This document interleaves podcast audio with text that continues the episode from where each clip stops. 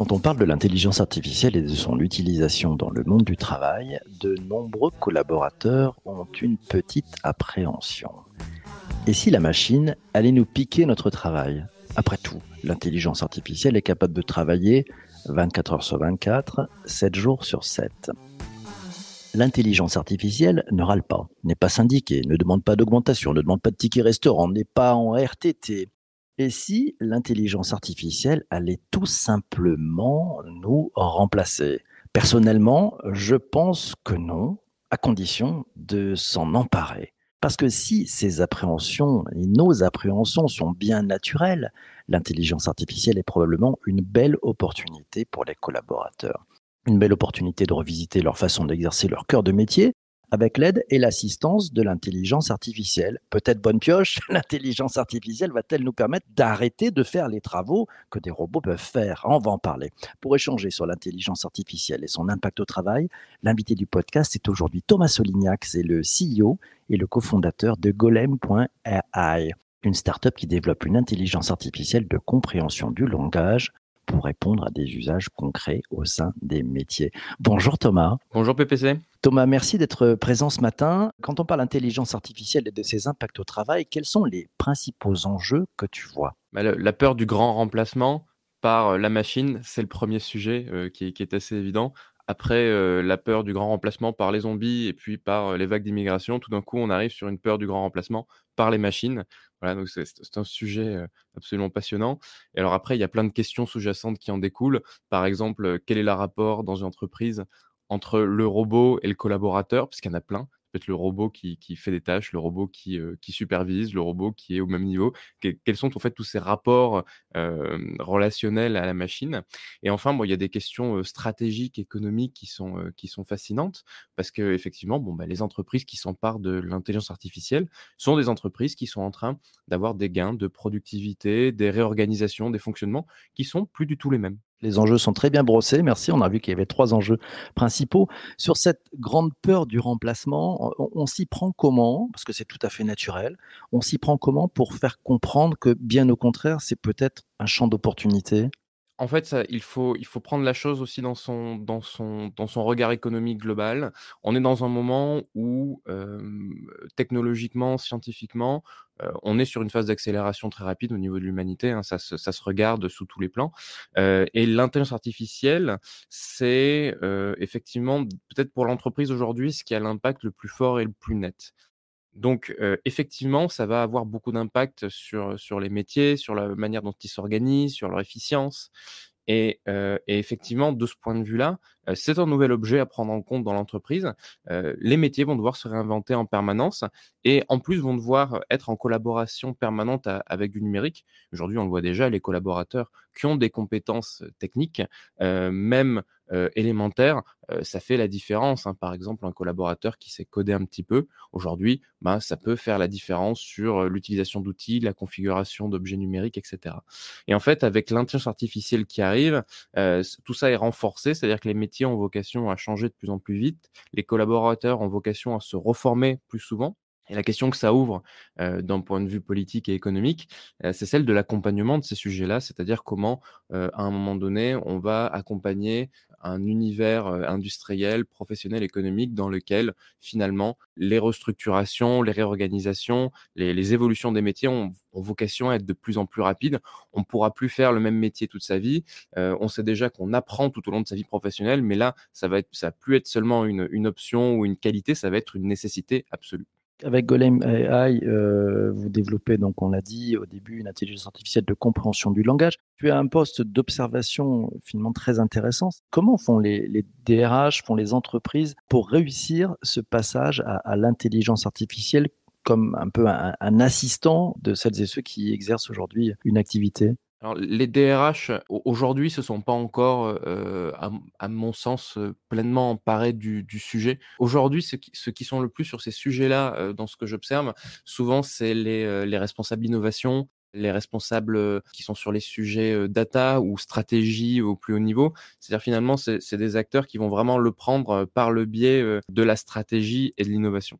Et c'est effectivement là qu'il y a une spécificité, puisqu'on est vraiment sur des objets qui, euh, euh, comme, comme, ils viennent réorganiser l'entreprise, vont toujours le faire d'une manière stratégique.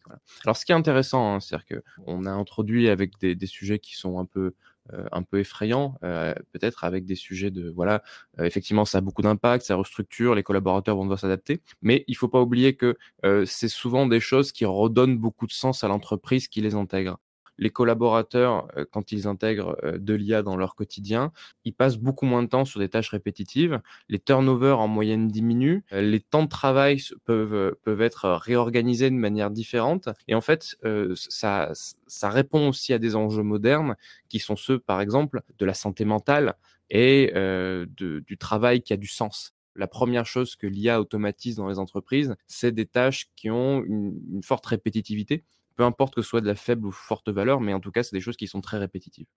Euh, je vais prendre la, question euh, de, de Si Mohamed. Il te dit crainte, fantasme, euh, un mot pour rassurer sur l'IA et son impact sur le monde du travail. tu viens de nous donner quelques, quelques exemples là. En, règle générale, c'est quoi le mot qui permet de comprendre en fait qu'on peut passer à l'IA sans trop de crainte et sans trop de fantasme? L'IA, donc l'intelligence artificielle, c'est une suite naturelle du monde du logiciel. Il n'y a pas une rupture entre les deux. Il n'y a pas quelque chose qui soit éminemment en, différence profonde. on est sur du logiciel, donc de ce point de vue-là, il ne faut pas mettre son cerveau en pause quand on parle d'IA en se disant c'est trop compliqué ou c'est autre chose ou ça n'a rien à voir ou je ne comprends pas. On est sur une suite du logiciel, on doit avoir les mêmes attentes, les mêmes exigences, c'est-à-dire comprendre de quoi il s'agit, on doit pouvoir rester maître, on doit avoir une idée de où passe la data, tous ces sujets-là, en fait, qui sont évidents sur le logiciel, en fait, sur l'IA, ils le sont aussi. Là où on pourrait marquer une rupture sur l'intelligence artificielle, c'est qu'effectivement, ce qu'arrivent à faire les logiciels aujourd'hui est, d'une valeur sans précédent. Donc, de ce point de vue-là, d'un impact social et économique, il y a, une, véritable rupture, hein, on accélère. Mais en revanche, du point de vue de ce que doivent attendre les collaborateurs et ceux qui mettent en place de l'IA, voilà, il faut rester, dans cette idée que on est en train de, transiter vers du logiciel de plus en plus performant, de plus en plus intelligent, de plus en plus puissant. Et l'intelligence artificielle est une des facettes de ça, probablement la principale d'ailleurs, euh, mais ça reste du logiciel, c'est très important. Ça veut dire que ça, va créer euh, et ouvrir des champs de, nouveaux métiers à des personnes qui vont finalement bah, surveiller un peu cette intelligence artificielle, lui apprendre à s'améliorer. Ça, ça crée aussi de nouveaux métiers? Oui, alors il y a des. On parle parfois de dresseurs d'IA ou des, choses comme ça qui arrivent parfois parmi les nouveaux noms à terme, la vocation, assurément, ce sera que chaque métier aura des connaissances sur ces sujets d'IA. Vous savez, c'est un peu comme si, c'est un peu comme si aujourd'hui on faisait du rétropédalage et qu'on se disait, par exemple, que les, ceux qui travaillent sur les, outils marketing se seraient dédiés, à, par exemple, à une, au métier technique ou des choses comme ça et qu'on séparait l'outil des métiers, ce serait assez étrange. Et en fait, voilà, sur l'IA, on est sur les mêmes problématiques, c'est-à-dire que l'outil aujourd'hui est, comme il est un petit peu nouveau et, a tendance à être dans les mains parfois euh, plutôt des sections data ou innovation, mais il a ultimement vocation et très court terme, effectivement, être de plus en plus proche des métiers. Et d'ailleurs, globalement, c'est un bon signe, hein, c'est-à-dire qu'on peut voir on va dire, le niveau d'industrialisation d'une IA, son, niveau de, maturité, par le fait qu'il est dans les mains des métiers qu'il utilise tous les jours et, et qu'ils savent un peu le configurer et échanger avec. Toi, en tant que, créateur de, et fondateur d'une startup, tu rencontres quel type de difficultés pour, pour développer ces activités d'intelligence artificielle dans, l'univers du, du travail? Les difficultés qu'on rencontre aujourd'hui, c'est beaucoup des questions de compréhension. c'est assez dingue le niveau d'évangélisation qu'on a fait. on, a, vraiment énormément travaillé à ce que juste les gens comprennent, tous, nos, tous nos interlocuteurs, ce que c'est de manière assez simple. Et quand je dis qu'ils comprennent, je, je, veux dire qu'ils comprennent vraiment de quoi ils parlent de manière simple. C'est-à-dire, c'est pas forcément juste avoir entendu parler de l'IA et avoir une idée de ce que ça fait, mais c'est en avoir une lecture qui soit pas qui soit pas trop entachée, soit de fantasmes, soit de fausses promesses. Bon, je dirais qu'on est enserré quelque part entre un héritage de la science-fiction qui est mmh qui, qui, a finalement le grand avantage d'avoir introduit euh, la notion d'intelligence artificielle dans un univers dans lequel peut-être si ça avait été un objet purement technique, ça aurait mis un temps fou à venir. Et en même temps, de l'autre côté, des promesses marché de la part des entreprises qui parfois sont délirantes ou sont, euh, on va dire, euh, extrêmement publicitaires. On voit des robots avec des visages qui font qui font des choses très humaines a priori. voilà, donc il y a beaucoup de publicité autour de ça. Et en fait, entre les deux, il y a une, ligne qui est celle de la pédagogie, de la transparence et de la simplicité, qui est de dire bon, bah, en fait, l'intelligence artificielle sont simplement des outils au service euh, au service des collaborateurs, de l'humain, des entreprises. Et, euh, expliquer ça simplement, ça, a été un de nos plus gros sujets euh, au départ. Finalement, aujourd'hui, notre sujet principal pour nous, quand on installe de l'IA dans les entreprises, c'est le retour sur investissement. Voilà. Alors, ce qui, est marrant, c'est que ce retour sur investissement, il est tellement large, il est tellement varié que ça, le rend presque. alors, à la fois, il est évident et à la fois, il est tellement multiple qu'il n'est pas toujours facile à calculer. Euh, on, va en avoir, parfois on a 6 ou 7 indicateurs de retour sur investissement, ce qui est, assez fascinant. Mais parmi les principaux, alors on a évidemment le gain d'efficience, on a par exemple euh, la diminution de turnover des, des collaborateurs, on a euh, euh, l'augmentation de la satisfaction client, l'augmentation du chiffre d'affaires, on a plein de choses.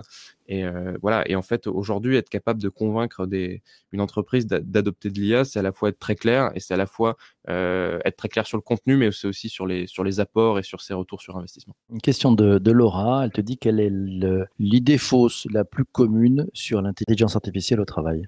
Alors là, je ne sais pas laquelle choisir. Il y en a tellement. Il y en a plein. Il y en a tellement. Euh, si je devais en prendre qu'une euh, qui, euh, qui, qui, moi, m'agace, il y a celle de l'intelligence artificielle qui apprend toute seule qui est un, un, joli, un joli mensonge, puisque, mmh alors effectivement, on a des formes d'intelligence artificielle qui peuvent apprendre de manière un peu autonome, mais c'est assez à la marge, et malgré tout, ça reste toujours des logiciels qui sont qui sont dirigés, qui sont voilà. Disons que ça, ça laisse, c'est un champ sémantique l'IA qui apprend toute seule, qui laisse flotter un nombre d'idées euh, assez assez délirantes dans lesquelles l'IA on serait pas trop ce qu'elle apprend. Elle aura un instinct d'apprentissage. Euh, déjà, elle apprend quand, on parle d'IA qui apprend, elle apprend pas comme un enfant.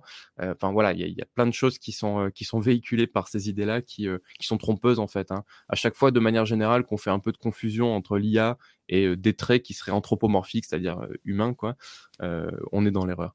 On est dans l'erreur. Ok.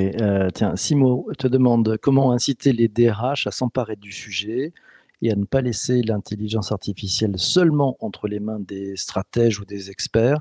L'enjeu étant d'accompagner la transformation du patrimoine humain de l'entreprise. On, s'y prend comment pour inciter les DRH à s'emparer du sujet?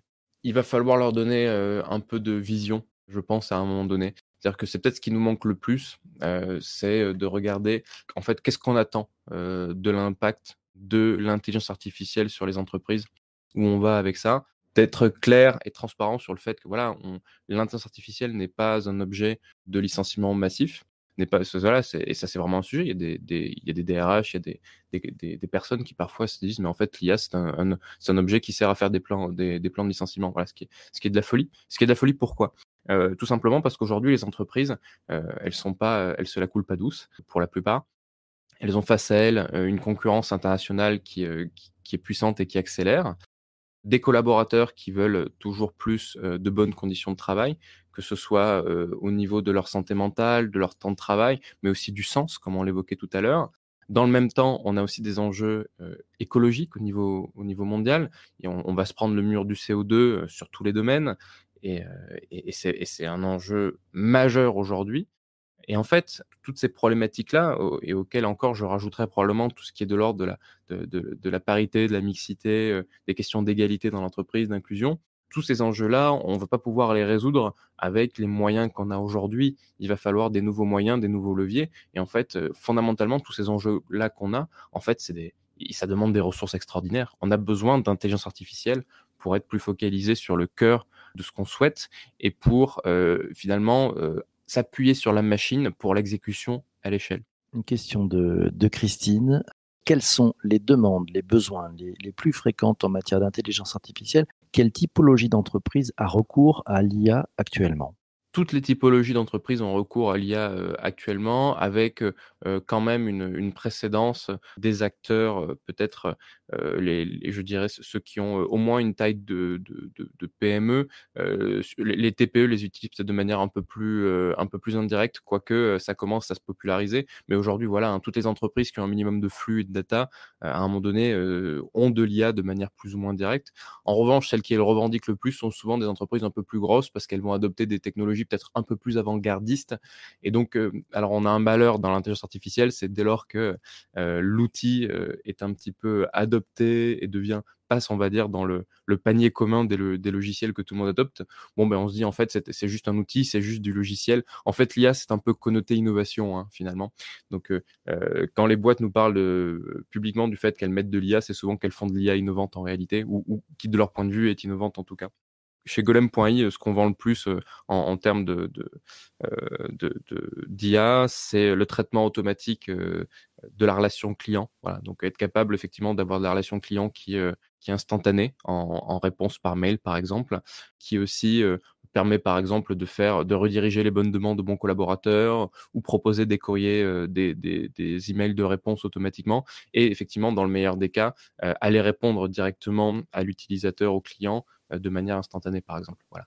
Et le deuxième cas d'usage sur lequel on est le plus souvent, c'est le, traitement documentaire, que ce soit des traitements d'appels d'offres, des traitements de rapports, des traitements euh, euh, administratifs euh, divers. On va pouvoir automatiser, automatiser tout ce genre de, lecture-là finalement. Si on se met un petit peu en perspective, d'ici 3, 4, 5, 6 ans, tu, vois les choses comment? L'intelligence artificielle et le monde du travail, ça y est, c'est dedans. On a tous nos, assistants personnels, nos, nos, robots qui nous aident à être plus efficients. Ça marche comment? Il va y avoir un, un peu un basculement progressif en termes de, d'équilibre, je dirais, entre le désir et l'exécution. c'est-à-dire que en tant que collaborateur, en tant que, en, tant que personne de l'entreprise, il y a un objet qui est de notre responsabilité, qui ne peut pas être celui de la machine et qui ne le sera jamais, c'est le désir. et je dirais même accompagné à ça, c'est la, c'est, en fait, c'est toute la partie désir de la stratégie. à un moment donné, qu'est-ce qu'on veut offrir au marché? Qu'est-ce qui est qu'est-ce qui est bien, qu'est-ce qu'on souhaite, comment on souhaite se positionner. à un moment donné, par exemple, vous pouvez avoir toutes les machines du monde qui vous disent que le CO2 est un problème. Si l'entreprise, à un moment donné, ne se positionne pas dans une démarche écologique, ça servira à rien. C'est la même chose pour l'inclusivité. Et en fait, sur tous les plans de l'entreprise, il y a plein de questions qui se posent sur la manière de, euh, sur la manière de s'organiser, sur la manière de fonctionner. Et l'IA, en fait, va prendre beaucoup, de plus en plus la place d'exécution à l'échelle. Et en fait, on va avoir de plus en plus un rapport à elle qui sera euh, je suis dans le désir, je suis dans la stratégie, je suis dans la, réflexion du, du, pourquoi et du comment. Et euh, l'IA va prendre en charge cette exécution à l'échelle de manière très précise et de manière très efficace. Cet épisode du podcast touche bientôt à sa fin. Une dernière question, c'est celle de, Nicolas, qui nous dit à noter que l'intelligence artificielle contribue également aux enjeux d'accessibilité pour les clients ou les collaborateurs. Quel regard as-tu sur ce sujet? Eh bien, alors les sujets d'accessibilité, effectivement, euh, sont euh, dans le spectre de ce qui va bouger avec euh, l'intelligence artificielle. Alors, finalement, la révolution de l'IA, c'est un petit peu comme la révolution du logiciel. on y rentre en se disant, on est sur des questions d'efficacité et en réalité, les, impacts sont tellement multiples et nombreux que c'est difficile de tous les, tous les caractériser de prime abord. Mais c'est vrai, l'accessibilité, c'est un des impacts. C'est-à-dire que euh, l'intelligence artificielle, elle permet de faire plein de choses. Elle permet, par exemple, euh, un des impacts les plus évidents sur, sur l'accessibilité dans mon domaine, c'est le fait que globalement, on puisse aujourd'hui parler par la voix à, la machine. c'est un des sujets effectivement qui, est, qui, est, très intéressant, mais c'est aussi de manière générale le fait que voilà, on ait des logiciels qui aient des capacités nouvelles qui permettent d'être toujours plus inclusifs dans les rapports qu'on a aux collaborateurs comme aux clients. Et ça, ça, ça, ça, ça agit de manière tellement vaste que ce sera difficile de prendre par un pan en particulier. Mais effectivement, oui, ça, ça a un impact sur l'accessibilité assurément. Ça nous ouvre des perspectives. Mille merci Thomas de ta présence ce matin. C'est un vrai bonheur. Tu as ton rond de serviette hein, ici. Si tu as envie de, revenir, tu es le bienvenu. C'était un euh, plaisir. Merci à toi aussi d'avoir écouté cet épisode du podcast jusqu'ici. Demain, un nouvel épisode, tu vas voir, on va parler d'un truc génial. Et si les AirPods et autres oreillettes sans fil allaient remplacer petit à petit notre addiction à l'écran de nos smartphones? Je ne serai pas seul pour parler du sujet. Je serai accompagné de Rafi Aladjian. Oui, tu le connais, c'est le papa du Nabastag. Tu sais, ce, lapin avec les oreilles. Il est accompagné aussi de Stéphane Dadian. C'est le, CEO d'une chouette entreprise qui s'appelle Juice Tech. On parlera demain des AirPods et autres oreillettes. Et tu vas voir, il y a des nouvelles choses qui se passent, qui se trament. Ça va être passionnant. À très, très bientôt. Portez-vous bien et surtout, surtout, ne lâchez rien. Ciao, ciao.